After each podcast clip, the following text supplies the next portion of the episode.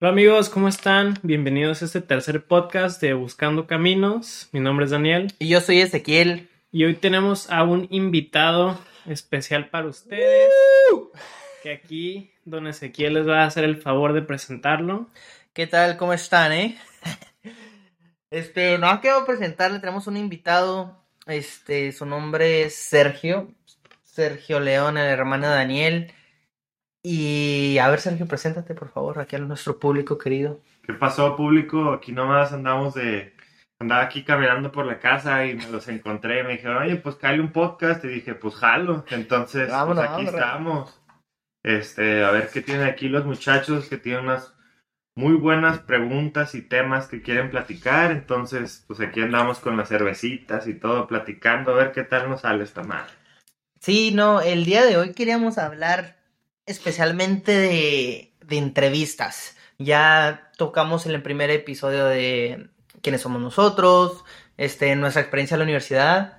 Luego episodio 2 fue más como saliendo de la universidad, ¿no? Este, buscando trabajos, toda esa experiencia y ahora nos queríamos enfocar más en el proceso de, de la entrevista y por eso es- se nos hizo una muy buena idea hablarle a Sergio, este, invitarlo al programa porque Sergio ya este, tiene su trabajo, ya se graduó hace dos años, si no me equivoco, Así es. y ya va en su segundo trabajo después de haberse graduado, entonces queríamos preguntarle más cómo fue su experiencia, digamos, de las entrevistas al principio que tuvo después de graduarse, hasta ya unos dos, tres años después, qué se puede decir con más experiencia, qué tanto cambia, o si viene siendo el mismo rollo, ¿no? Sí, porque tocamos el tema de encontrar trabajo en el segundo episodio del podcast, pero una cosa es buscar trabajo y la otra cosa es ya que tienes esa entrevista deseada, pues cómo hacerle, que, cómo prepararte, qué hacer para tener una entrevista exitosa, ¿no? Sí, sí. Este, antes de empezar, me gustaría que Sergio nos dieras una in- introducción rápida en cuestión a tu este, carrera profesional, dónde te graduaste, qué, cómo- qué hiciste y ahorita dónde estás. Y en qué industria también. Ah, sí. Pues bien, para empezar, este, yo estudié en la Universidad de San Diego, aquí en, en San Diego, California. Los toreros. Este, yo duré ahí cuatro años y medio, de hecho, este, iba empezando primero por ingeniería. De hecho, en ingeniería conocí a Ezequiel. Este, Sí. estuve un tiempo estudiando en Southwestern, que ahí es donde lo conocí, un verano que estaba adelantando clases.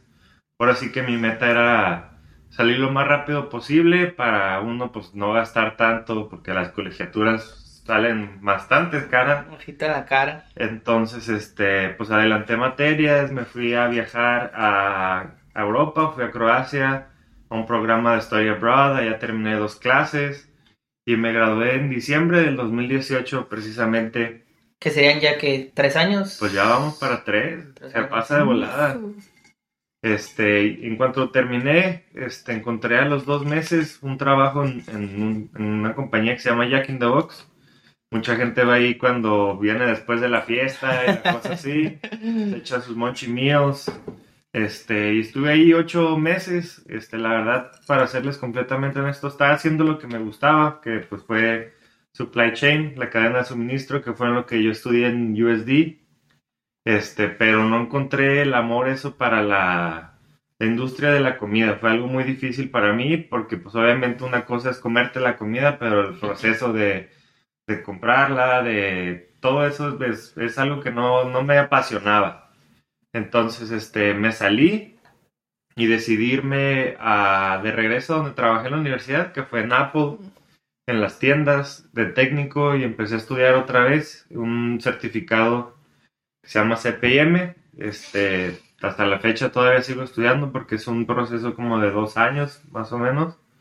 Este, en, precisamente cuando empezó la pandemia el, el año pasado, en marzo, encontré otro trabajo en una compañía que se llama General Atomics, que hace aviones para el gobierno. Este, y cuando estaba en esa transición, este, se me, pues yo, cuando empezó la pandemia, yo pensé que me iban a cancelar el trabajo. Mucha gente, pues ya tenían oferta en mano y todo eso, y con la incertidumbre de la pandemia, pues les cancelaron sus ofertas. Este, para mí fue algo muy, pues ahora sí que estoy muy agradecido que no me haya tocado, que me hayan cortado la oferta, y ahorita ya llevo ahí un año, ocho meses ya. Sí, entonces ya llevas tiempo. Sí, porque me imagino que cuando empezó la pandemia cortaron incluso yo creo que hasta gente que estaba trabajando ahí, ¿no? Pero de, de todas esas, digamos, del primer trabajo que tuviste a este otro, este, tu proceso de entrevistas, ¿cómo fueron? ¿Cuántas entrevistas fueron? ¿Fue parecido o si cambia, depende de acuerdo a, la compañía que quieres hacer? Pues yo creo que varía mucho, obviamente, en la industria a la que vas a, a, trabajar. Por ejemplo, cuando estuve entrevistando en, Jack, fueron tres entrevistas.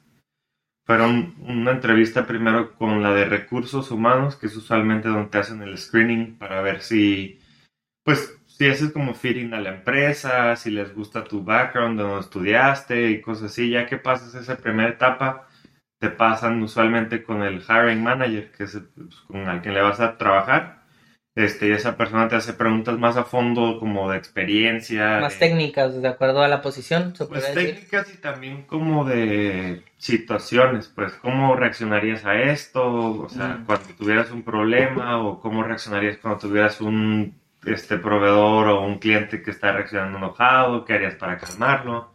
Eso es algo mucho que se enfocan en las entrevistas, es más para conocerte y para ver si haces feeling en las empresas.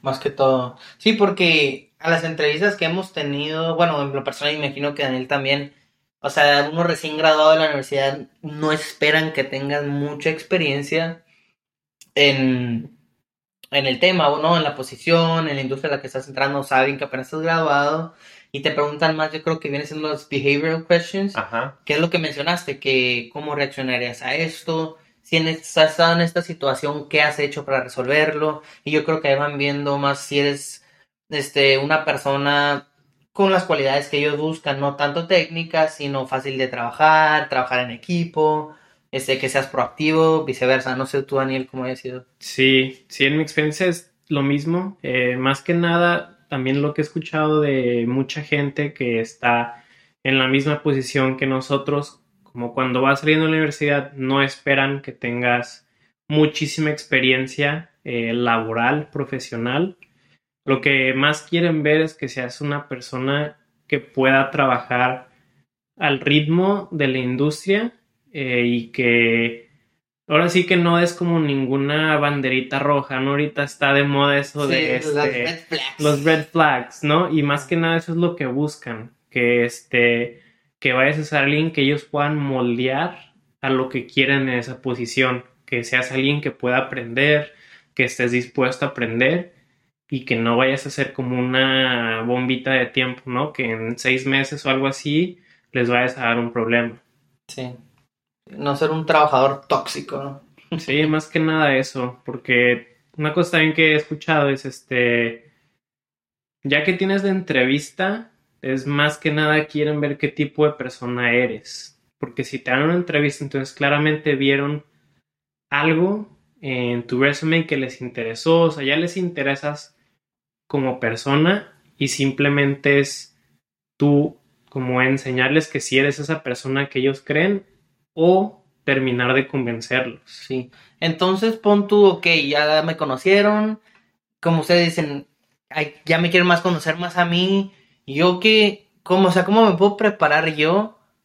Como dicen, para enseñarles más o menos quién soy yo o qué tengo que decir, decir los que ellos quieren escuchar, decir este lo que yo soy, mis intereses, o ha de haber un, un balance, no sé, ¿cómo, cómo, ¿qué dirían ustedes ahí en ese aspecto? Sí, a ver, Sergio, en, tu experiencia, ¿qué es?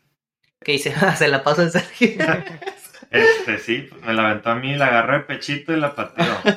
Este, no, pero sí, o sea, obviamente, como en todas las entrevistas, uno se pone nervioso, este, dice, voy a practicar pero en mi experiencia yo siento que no es mucho de practicar, sino es más bien tienes que saber a qué es a lo que te estás metiendo.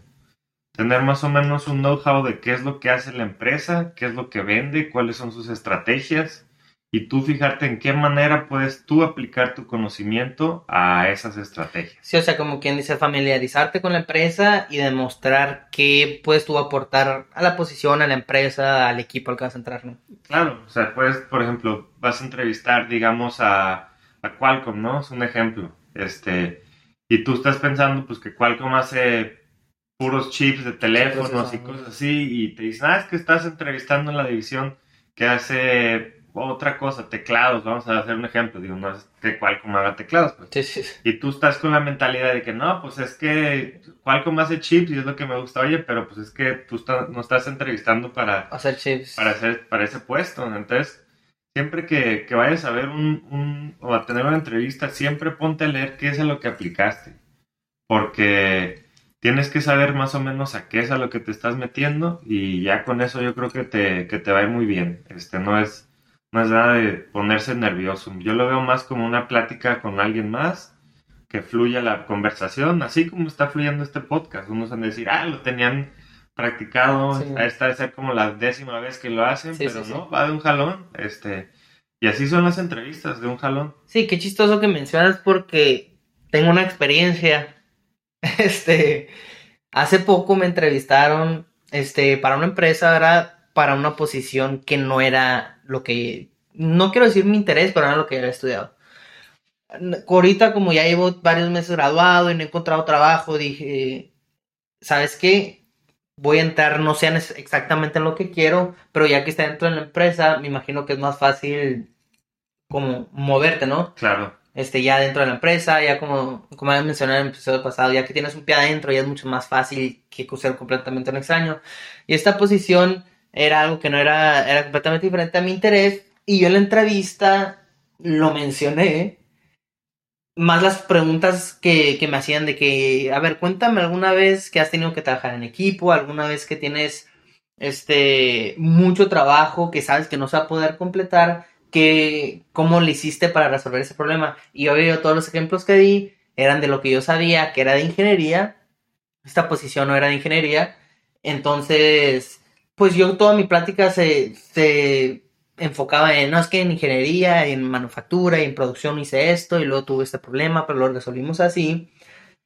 Y yo sentí que la empresa, que la empresa, que la entrevista fue súper bien, pero y yo siempre tuve mal hecho, siempre tuve presente que mi interés era la ingeniería, que yo quiero ser ingeniero en manufactura, entonces me imagino que ahí al, entre- al entrevistador no me terminaron dando la, la posición por, yo creo que por lo mismo, porque no mostraba el interés en la posición, como tú dijiste, sí, me interesa esto, pero no estás aplicando a eso, estás aplicando para otra cosa, demuéstrame el interés que tienes en la posición y cómo vas a aportar.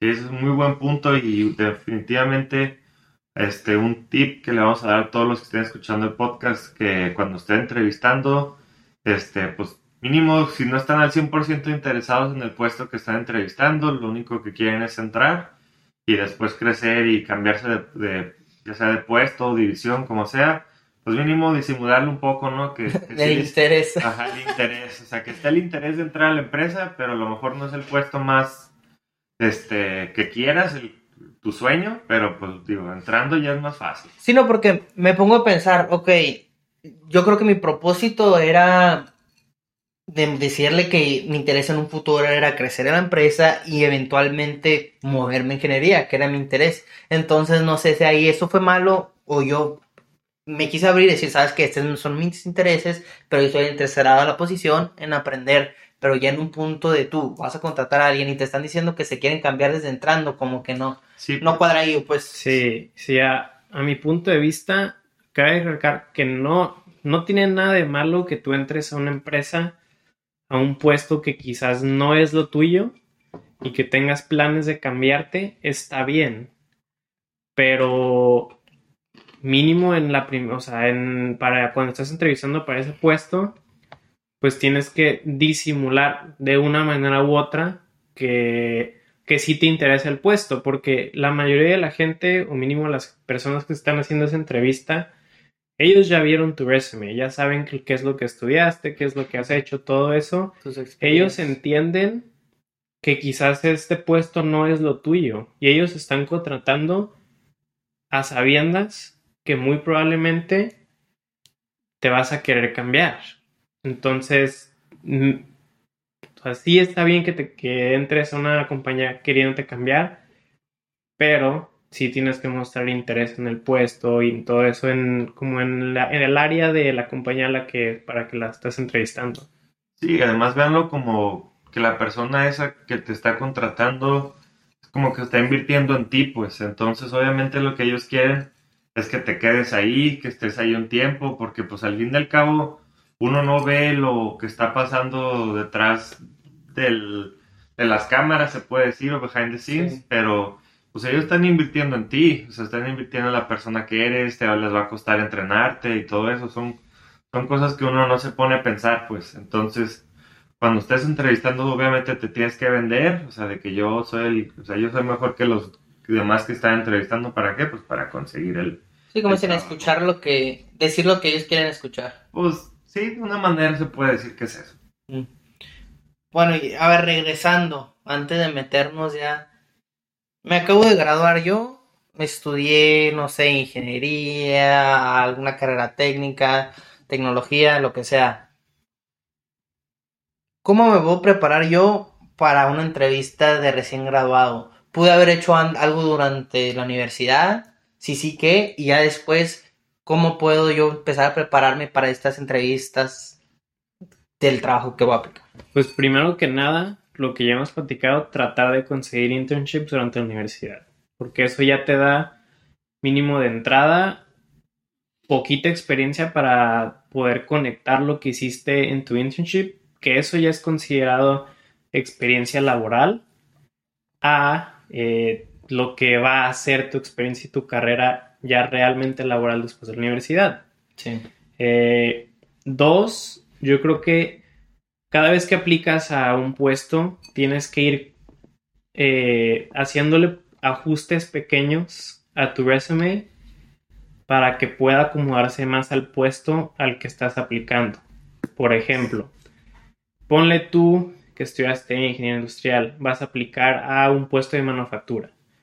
Pues si en tu resume eh, tomaste clases de manufactura y las tienes tienes clases dentro de tu resume, entonces cambia esas clases a que sean algo que está relacionado al puesto. Si estás, por ejemplo, aplicando a un puesto que es más como de procesos, o sea, de mejorar eficiencia, todo eso, pues entonces toma todas las clases que tienen que ver con eso y ponlas en tu resume para que tú tengas mínimo, aunque no tengas una conexión laboral profesional de un internship, que tengas todas esas conexiones al puesto al que estás aplicando y prepárate bien para que ellos puedan ver cualquier clase en tu resume y te digan, ah, veo que tomaste, no sé, esta clase, ¿qué me puedes contar de esta clase que se conecte al puesto? Sí, recuerdo una vez un tip que me dieron que, digamos que, ok, en esta clase, cuéntame poco. Ok, hice este proyecto, se trataba de esto y esto y esto. Si en alguna parte del proyecto se tuvo que hacer el proceso, eficiencia del proceso. Enfócate tú, yo me encargué en la parte de mejorar esto, de este tiempo hasta este tiempo, reducir costo, lo que sea. Pero como tú dices, ajustarlo, cambiarlo un poco para que ahí en la entrevista se vea, ah, ok, ha trabajado eh, en esta área y uno, o sea, no es experto, pero mínimo ha tocado temas, ha intentado, sabe de lo que habla. Ojo, sí, y si vas a poner algo en tu resume, más te vale que te lo sepas de pies a cabeza si te preguntan. Porque si lo pones simplemente por ponerlo para atraer más interés, pues todo lo que sea en tu resume ahora sí que es este fair game, como dijeron en inglés, para que te pregunten de ello. Sí, a la hora de la hora te vas a quedar con una. Sí, entonces, o sea, yo creo que durante la universidad ir a prepararte entrevistas, este, entrevistas, internships, con tu resume ya listo en mano, bien aprendido la entrevista. Ahora ya cuando pone que te dan la entrevista y aplicas a todo, vas a tener tu entrevista. ¿Qué puedo empezar a hacer? ¿Tú, tú qué hiciste, Sergio? Pues ya cuando te dijeron, ¿sabes qué? Esta la entrevista. No, pues como dije hace rato, en prepararte en saber qué es lo que hace la empresa. Este, otro punto que, que, les faltó tocar, muchachos, es que a lo mejor no todo el mundo tuvo la oportunidad de tener un internship. Este, entonces, enfoca tus experiencias que has tenido, ya sea trabajar en un restaurante, trabajar en una tienda de ropa, este, enfócate en cómo puedes aplicar ese tipo de conocimientos que tienes al puesto que estás aplicando. Por ejemplo, contigo que trabajas ahorita en la tienda de ropa, puedes aplicar, sabes que yo tengo muy buen el servicio al cliente. Y es algo que uno piensa, pues el servicio al cliente de qué me va a servir, pero ponte a pensar en muchos puestos que aplicas, interactúas mucho con mucha gente. Entonces el customer service es algo que mucha gente se enfoca. Sí, yo creo que más en la, en como en la industria que es de la tecnología, de ingeniería. O sea, estamos hablando con personas muy inteligentes, pero que igual no tienen ese lado, ¿cómo le dicen? Soft skills. Ajá, sí, soft skills sería, este, pero sí es algo que mucha gente no toma como consideración. Ajá, en consideración, entonces es algo muy importante, chavacanos. Entonces, o sea, familiarizarte con la empresa. y ¿Ustedes alguna vez antes de entrevistar se han contactado con una persona, ya sea de la compañía, antes de, o algún conocido o algo, o no?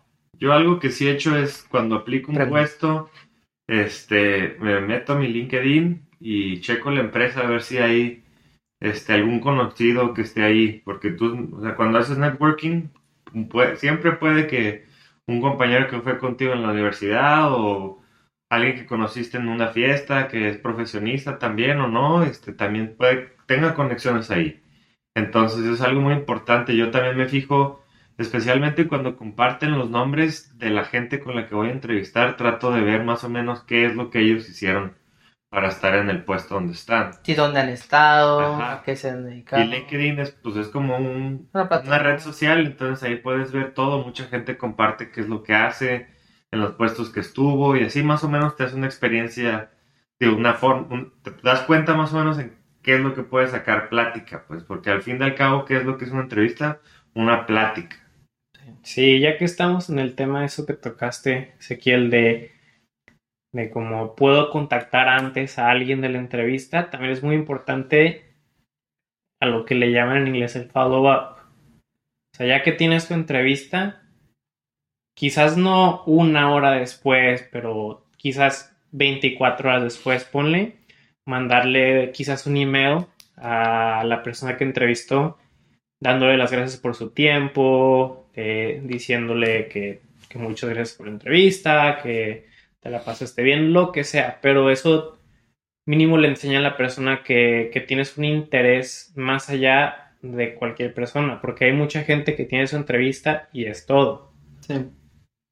Yo lo que me, me, ha servido, siento que me ha servido a prepararme antes de aplicar un trabajo en YouTube, ponte ahí, prepararte para una entrevista y hay gente que da tips, que es te da tips muy generales y ya obvio tú le ajustas ahí de acuerdo a tu experiencia y todo. Pero es para contestar preguntas que normalmente te dicen, ok, dime un poco de ti. ¿Qué decir? O sea, obvio cosas de profesionales que te ayudan hacia la posición que quieres aplicar. Este, ¿por qué esta compañía? Buscar cosas, este, puntos claves, este, palabras que ellos están buscando que normalmente en la aplicación ellos ponen. Este dice, buscamos una persona así, así, que sepa hacer esto y esto y lo otro.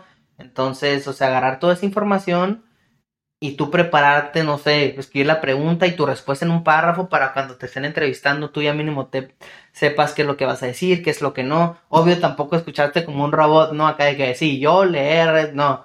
O sea, pero hablarlo fluido, pero ya que tengas ciertos puntos que quieras tomar. Y eso se va a notar mucho en, me imagino que la hora que te entrevistan, de que, ah, ok, este sí sabe que está hablando, este investigó sobre la compañía, tiene interés a cualquier cosa de que no, es que ando buscando trabajo porque sí, porque necesito comer o X cosa. Sí, anticipar que te puedan preguntar para estar más preparado que si te sueltan una pregunta y no has pensado en qué tipo de preguntas te pueden hacer. También algo muy importante que le puede dejar una impresión grande a alguien que te hace una entrevista es tener tú preguntas para ellos, porque siempre, siempre, sin falla, en las entrevistas te preguntan, ¿tú tienes alguna pregunta para mí? Usualmente es al último de la entrevista. Y ahí es cuando tú puedes, ahora sí que demostrar el interés que tienes en la compañía al uno quizás hacer preguntas muy específicas de quizás algún producto, algún proceso que has visto, en, tu, en el website de ellos, en investigación que has hecho, o también preguntas personales para ellos. por ejemplo, una de las preguntas a mí favoritas eh, que puedo hacer y es especialmente si llevan un poco de tiempo en la compañía, es, ¿qué le dirías? Ponle tú, Ezequiel, me estás entrevistando, entraste hace cinco años, diríamos que a, a Amazon, ¿no? Te digo, ¿qué le dirías al Ezequiel de cinco años, de hace cinco años que entró a Amazon y que, cuáles han sido dos cosas en las que tú has crecido mucho? Y me ha resultado muy buena pregunta cuando yo hago esa pregunta, Sí. que la mayoría de la gente se queda, Ay, Como que pones a pensar, ¿no? Sí, los pones a pensar mucho, porque la mayoría de las personas no piensa qué es lo que le dirían a, a la- a su persona hace cinco años que entró a una empresa. Sí. Y sí se ponen a pensar mucho en qué he crecido, en, en cómo me ha ayudado a estar aquí. Sí, ya lo como quien dice, ya lo haces una plática de ida y venida, nada más pregunta, respuesta, pregunta, respuesta, sino ya más una plática, plática más fluida. Fíjate que una vez me dieron un, ahora que estuve en Indiana, me dieron un tip de que en las entrevistas, igual como dices, ¿qué preguntas me puedes hacer? Escuché, no sé si sea bueno o no, pero yo ahí se las dejo para que anoten, pues.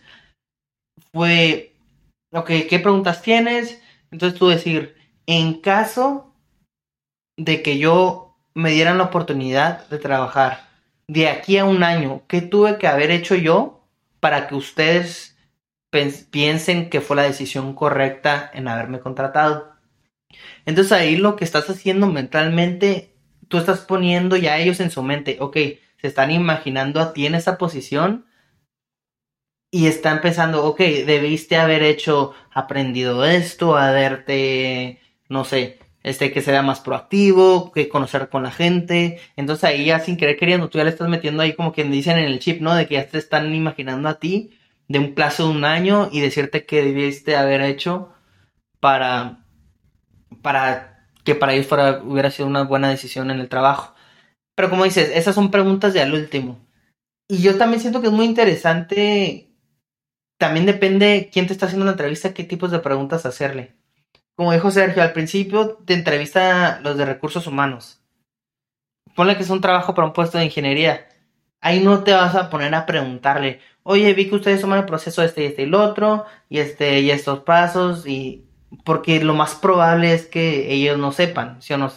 Sí, digo, ahora sí que como dicen, know your audience, o sea, o sea, que sepas con quién estás hablando, porque como dices Ezequiel, o sea, no te vas a poner hablar con la de recursos humanos de, de qué procesos hacen, o sea, es más fácil hacerle preguntas de, oye, o sea, ¿cómo, platícame de la cultura de la empresa, qué beneficios tienen, de qué, qué es lo que más te gusta de trabajar ahí, o sea, cosas así, y otra, otro punto, como ahorita digo, cambiando un poquito el tema que dijo Daniel, este, cuando puso, dijo de las preguntas personales, pónganse a pensar que ellos también son personas. Entonces, si tú te das el tiempo de, conocerlos como personas, de qué, y qué te gusta hacer en tu tiempo libre y cosas así, se va- se van a dar cuenta que eres una persona con la que van a poder platicar muy fácil. Y van a decir, oye, además de ser un fregón en, en su resume y lo que sabe y todo, también se nota que es una persona muy fácil con la que puedes hablar y tener una plática de lo que sea. Sí, con la cual entablar una relación, Sí, que es al final y al cabo lo que buscan, alguien que con el que se pueda trabajar. correcto. Sí, súper bien. Pero sí, muchachos, cuando tengan su entrevista y siempre que les digan, oye, ¿tienes alguna pregunta para mí? Jamás, jamás digan, no, no tengo preguntas. Este, y una de las preguntas más difíciles que hay, siempre que les preguntan, ¿cuánto quieres ganar? Esa es, la- Esa pregunta, como me ca- esa es de las preguntas más difíciles de contestar. ¿Por qué? Porque uno puedes dar un número y a lo mejor ahí se te acaba el corriente. Es que esa madre es como doble filo, pues, o sea, puedes decir una cosa y o no, y tú nunca sabes. Sí, es una pregunta muy difícil. Este, y yo que siempre le digo, ay, ¿por qué siempre me preguntan esta? Es la más difícil de contestar. Este, y honestamente, antes no había tanto pushback a que dijeras un número, pero recientemente sí me doy cuenta que ya quieren saber números. O sea, antes la desviabas de que no, pues dependiendo de las responsabilidades que va a tener, pues es lo que quiero ganar. Ya con eso te, te zafabas Sí. fácil. Pero ahorita muchas empresas ya están buscando números. A ver, entonces yo te digo, a ver, dame un número. ¿Qué vas a decir tú? ¿Qué dijiste? No, es lo que, o sea, ahorita me- ni siquiera me está entrevistando y ya se me hace difícil este, contestar esa pregunta, porque pues yo te puedo decir, gano 10 pesos ahorita y te pido 15 y tú estás pensando pagarme 20. 10 Oh. igual. Sí, Entonces, pues, dices, es- no, pues este cuate no, no, no, le va- no nos va a alcanzar el budget para pagarle. Sí, ahí pierdes ya la oportunidad, ¿no? Sí, o sea, ellos dicen, oye, pues a lo mejor sí, o a lo mejor, ¿sabes qué? A lo mejor tú pides 15 y ellos te querían dar 17 y tú ni sabías, y con eso ya la. Por ejemplo, Pero, por- pero sí es una pregunta muy difícil de contestar. para esas se puede investigar, ¿no? Antes de, como más o menos, no sé, ¿qué páginas hay como que yo puedo investigar de que, ¿sabes qué? ¿Cuánto gana este, este posición, esta experiencia? No sé cómo se busca si por compañía o Pues por- existe un website que se llama Glassdoor, este es muy bueno porque no nomás te da reseñas de salario, pero también te da reseñas de, del puesto y de Oh, gente creo que he ya- escuchado. que ya está en esos lugares. Este, pero pónganse a pensar que muchas de las empresas, digo, no todas, con las que entrevistan, tienen ese mismo puesto en varias regiones. Entonces puede que lo que paguen aquí en San Diego no es lo que paguen en San Francisco, no es lo que paguen en, en Austin. Que ese es otro tema. Entonces, Sí. eso es algo muy, o sea, obviamente te sirve porque pues te vas a dar una idea más o menos de cuánto anda el puesto, pero a la vez no lo confiaría al 100%, ¿por qué? Por esa variación por región. O sea, en un lugar puedes ganar 15, en el otro 20, en otro 16. O sea, eso no se sabe. Sí, y ahora, algo que quizás Sergio y Ezequiel no sepan, quizás ustedes no sepan, es aquí en California una ley que ya que tienes tu primera entrevista, tú como el entrevistado tienes eh, el derecho de pedir que te den un rango salarial para el puesto, pero es solo ya que tengas tu primera entrevista. Y eso cada compañía está requerida por ley a dártelo. Entonces, si tienes tu primera entrevista y quieres saber más o menos cuánto es el rango, tú lo puedes pedir y por ley te lo tienen que dar aquí en California. Entonces, ya me entrevistaron con recursos humanos, HR, muy bien, ya pasó, vas a hablar con el manager, que sería, ahí es donde se podrías hacer la pregunta. No, ya que tengas tu primera Ah, entrevista, desde la primera. Sí, ajá, porque ya que es- tienes tu primera entrevista, O sea, cuando puedes- ellos me hagan la pregunta, pues. pues, no es la pregunta, ¿no? Sería más cuando pasas el primer filtro de recursos humanos y yo creo que esa es una pregunta más para los de recursos humanos porque ellos tienen los tabuladores de, de los salarios. Sí, no es O tanto. sea, obviamente no te vas a poder preguntarle al hiring manager cuánto es lo que quiere ganar, porque pues al final de cabo ellos no son los, Los que encargados. los que se encargan de cuánto te van a pagar, más bien los de HR les dan un rango de que oye le puedes pagar de 10 a 15 pesos a esta persona y ya si te dicen ofrécele 12, así es como funciona, o sea, siempre en cada puesto tiene su tabulador y ya cuando entres te dan en una hojita cuánto es tu rango salarial actual. Sí, pero sepan, sépanse esa ley, gente, ya que tengan su primera entrevista, pueden pedir el rango salarial y se lo tienen que dar.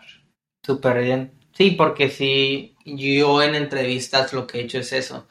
De que, ¿sabes qué? Pues me puse a investigar que para esta posición de ingeniería este, está entre este rango y este rango. Yo ya tuve mis prácticas y siento que pues me gustaría esta cantidad que es lo más alto y justificarlo, ¿no? Sabes que ya tengo mis entrevistas, ya tengo experiencia en eso y en lo otro, no, no empiezo de cero. Y ya me imagino que ahí se empieza, como quien dice, a negociar. Pero no sé por qué siento muchas veces, y yo le preguntaba a muchos amigos que, como le dicen, entry level, que se acaban de graduar, ellos nunca negocian su paga. Y entonces, ¿cuál es? ¿Se tiene que negociar? ¿No se tiene que negociar? Pues mira, yo siento que cuando estás entry level, obviamente lo que estamos uno buscando es chamba. Lo que caiga, pues. Depende del escenario, a lo mejor estás entry level, pero te llegan dos, tres ofertas y ya ahora sí, ahí es momento de negociar.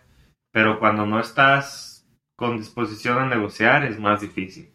El mejor momento es cuando, obviamente, ese escenario que di, tienes tres ofertas, no tienes ningún trabajo, o bien al cabo tienes un trabajo estable ahorita y estás entrevistando en otro lugar y te dicen, no, pues te pagamos tanto, ahí es cuando puedes negociar. Sí. Ahora, si estás en, eh, en la situación que tienes, no tienes trabajo y tienes una oferta, sí se puede negociar, pero se tiene que no ser agresivo en la negociación.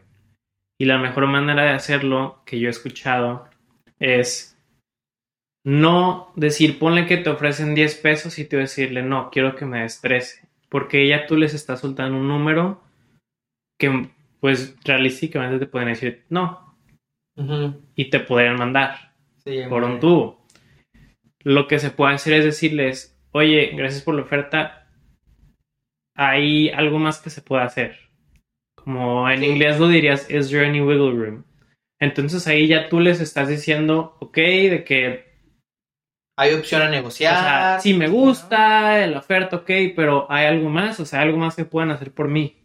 Y ahí ya tú les das como eh, la opción, ¿no? De que ellos te digan, no, pues sabes que la neta no, no se puede, basado en esto, esto y lo otro. A todo le damos por igual. pero, pues también yo he escuchado de gente que usa esas palabras mágicas de Journey Wiggle Room y les terminan dando de 5 a 10 mil dólares más nomás por hacer la pregunta. Pero es una manera de no negociar agresivamente. más sutil. Sí, para que se maten ellos o algo. Exactamente.